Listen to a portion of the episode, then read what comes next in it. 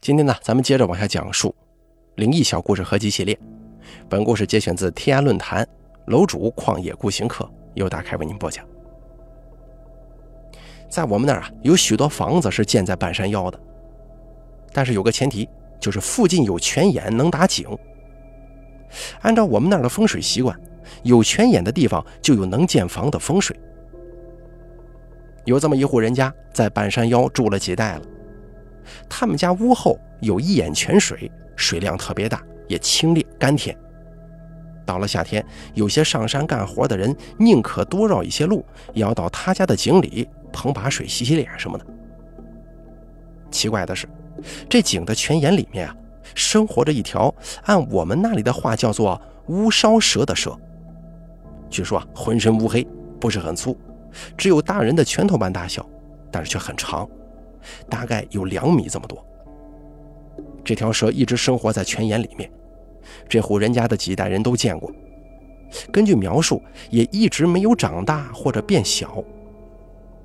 最奇怪的是，这条蛇从来没出过井，这也是令我们那里的人最困惑的一个问题。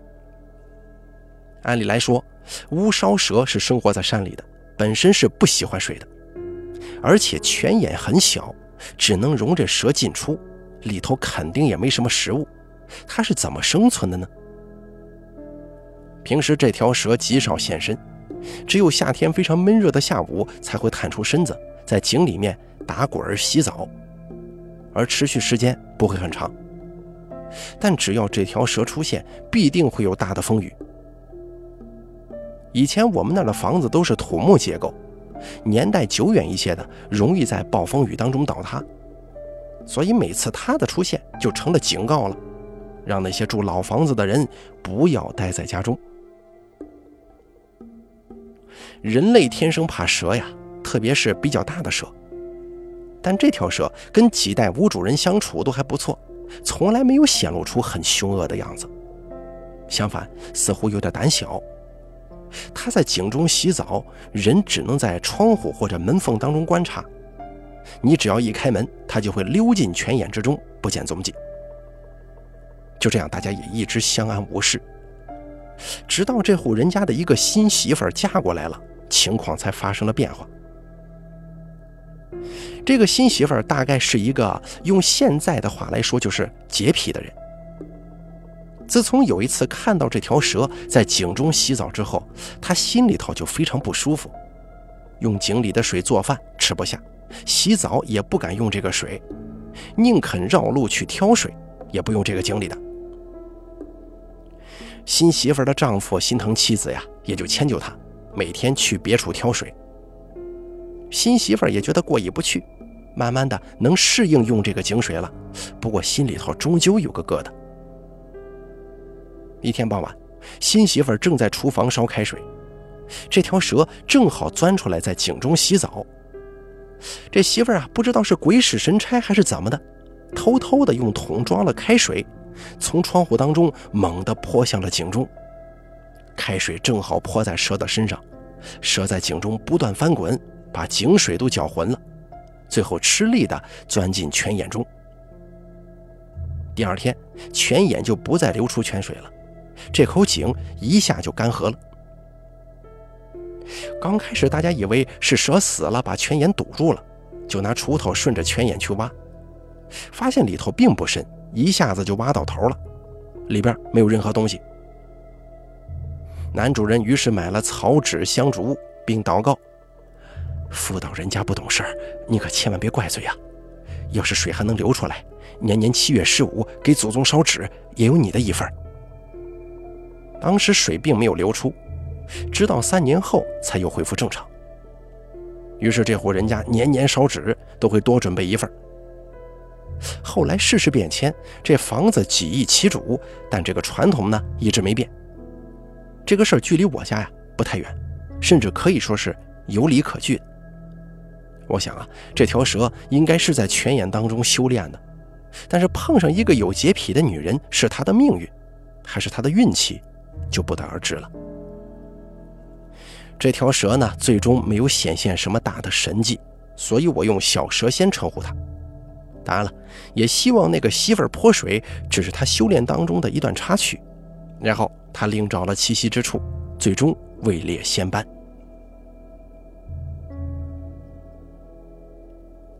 咱们接着往下说下一个故事。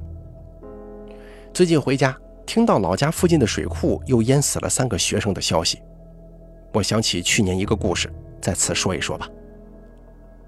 去年水库维修泄洪放水，整个湖面水位非常低了，最深的地方也不过三四米。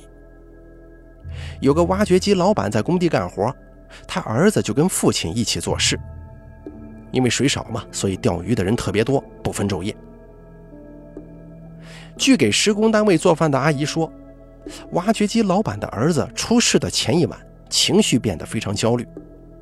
大家围坐在电视机旁看电视的时候，他总在面前晃，弄得大家几乎看不了。平时从来不沾酒的他，不停地嚷嚷着要喝啤酒。因为距离小店比较远，所以也没有人去买，他就不停地喝矿泉水，不停地抱怨。据说他平时是一个非常安静的人，甚至可以说是比较内向木讷的。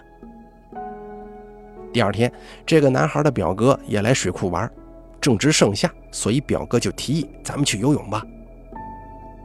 表哥先下水，他水性比较好，一下子游出十几米远。这个男孩呢，接着从一个一米多点的突出的土堆上往水里跳，怎么一跳，双脚就插到泥中，再也没起来。水库淹死人也算正常，但让人不理解的是，当时出事的地方水大概有两米深，从一米多高的地方跳下去，双脚插到泥中拔不出来，这事儿确实蹊跷啊。小时候从三四米高的地方往两三米深的地方跳，脚很多时候都触不到底的。更让人唏嘘的是，当时距离他跳的地方三四米远就有人钓鱼。按理来说，即便双脚插在淤泥当中，对于一个会游泳的人来说，肯定会挣扎，多少有些动静啊。更令人迷惑的是，他表哥回头没看见他，也游回来找他了，可就是没发现。最后捞起来的时候，发现他距离岸边才不到一米呢。今年五一，六个初三学生在水库划船。今年水库蓄水，当时的水位比较高了，一不小心船侧翻了，六个人全部掉到水中。还好旁边也有人在钓鱼，那个钓鱼的人奋不顾身地游过去，他们有好几个啊，救起了三个。一个根本不会游泳的女生居然浮在水面没沉下去，她就这么一直挺到了钓鱼人游到她的身旁施救，而另外几个会游泳的男生却全部沉到水里去了。哎呀，命有时候真的说不清啊！很多按道理来说不应该死的人，偏偏就死了。就像去年淹死的那个男生，有些人却能在绝境当中创造令人不可理解的奇迹。就像今年那个掉到水中却不会下沉的女生。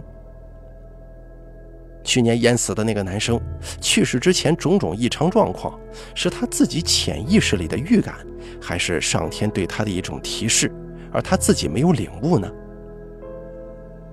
一个个生命的逝去，让活着的人对命运更加迷惑，更加敬畏。咱们再讲一个关于水库的故事啊。那也是在一个暑假，我表哥兄弟跟另外一对兄弟，哎，非常巧，四个人年龄两两相同，还有另外两个小孩去水库钓鱼。我表哥那个时候十二三岁。水库下面以前是稻田，所以它的深度是梯级的。他们就在岸边钓，因而水并不深。不过因为钓鱼的技术有限，他们并没钓到什么鱼。小孩子做事总是没耐心的，于是接近中午的时候，一群人都跳到水里去游泳。他们游水的地方很浅，没超过腰，下一级也不很深。游着游着，其中一个小孩在对岸。摸到了一个钓甲鱼的钩，就是用尼龙线绑住缝衣针的中部，拴上竹竿那种。于是他就兴奋地大叫起来，所有人都跑过去看。看了一会儿，当大家准备再去游泳的时候，突然发现，哎，少了一个人，于是他们就在附近大叫。发现没反应之后，几个小孩顿时吓得围在一起大哭。哭了一阵，我表哥就冒险潜到水中去找。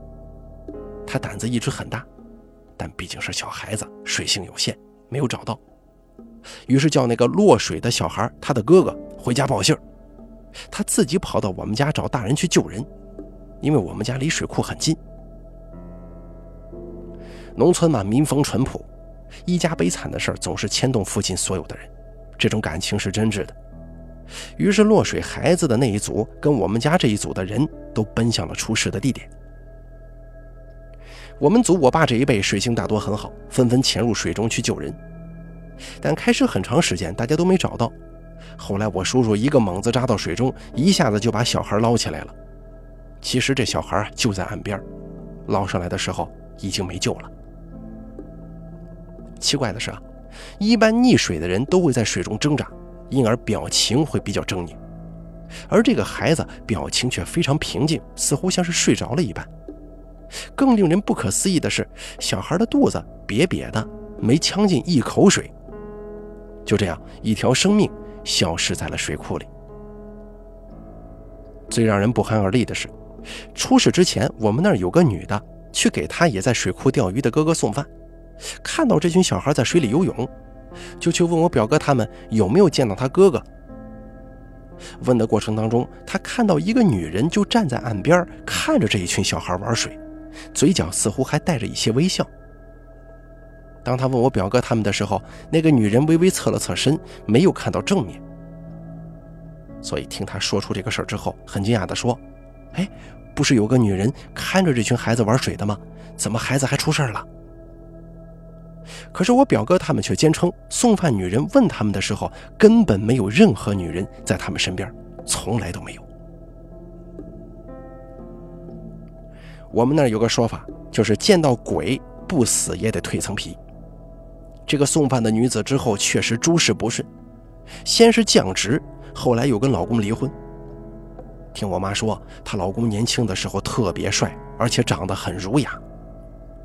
更要命的是，送饭女人见到那个女人的地方，也是在我曾经见到的地方，因而那个地很长一段时间成了我的禁地。二十多年过去了，现在偶尔去那儿钓鱼还心有余悸，没人作伴的话，是绝对不敢在那儿久待的。令人遗憾的是，那个溺水的小孩本来可能有救，因为我表哥他们急得哭的时候。我另外一个叔叔跟他的几个朋友就划着船在水库钓甲鱼。当他们听到哭声时，就划船过来看看是不是出事了。划到一半的时候，正好我表哥下水去找，其余的小孩停止哭泣，都看我表哥了。于是我叔叔他们就以为哦，小孩子打架闹腾呢，就调转船头继续钓甲鱼去了。如果。我表哥他们多哭个两三分钟，凭借我叔叔他们的水性，能把孩子救起来，也未可知啊。据说当天晚上，住在从水库到溺水孩子家必经之路的一户人家，听见他一路哭着往回走，声音极其清楚啊。溺水的那个小孩，他只比我小一岁，学习成绩非常好，而且唱歌很好听，人也听话。想来呀。可惜，哎呀，就这么一转眼之间，二十多年过去了。我小时候一放假，几乎都在水库边泡着。现在想想，我能平平安安的长大，也算是上天护佑了。好了，咱们本期故事啊就说到这儿了，讲了两个关于水库的啊。在这儿呢，大凯也提醒一下大家。现在讲这个故事的时间是二零二一年的七月十九号，现在天正热的时候，希望大家尽量不要去一些野湖游泳，不要贪凉，一定注意安全。如果下水玩的话，一定要有人陪同才可以，好吗？咱们本期故事就说到这儿了，感谢您的收听。本故事节选自天涯论坛楼主旷野孤行客，由大凯为您播讲。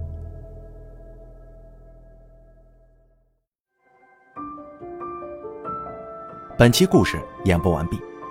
想要了解大凯更多的精彩内容，敬请关注微信公众账号“大凯说”。感谢您的收听。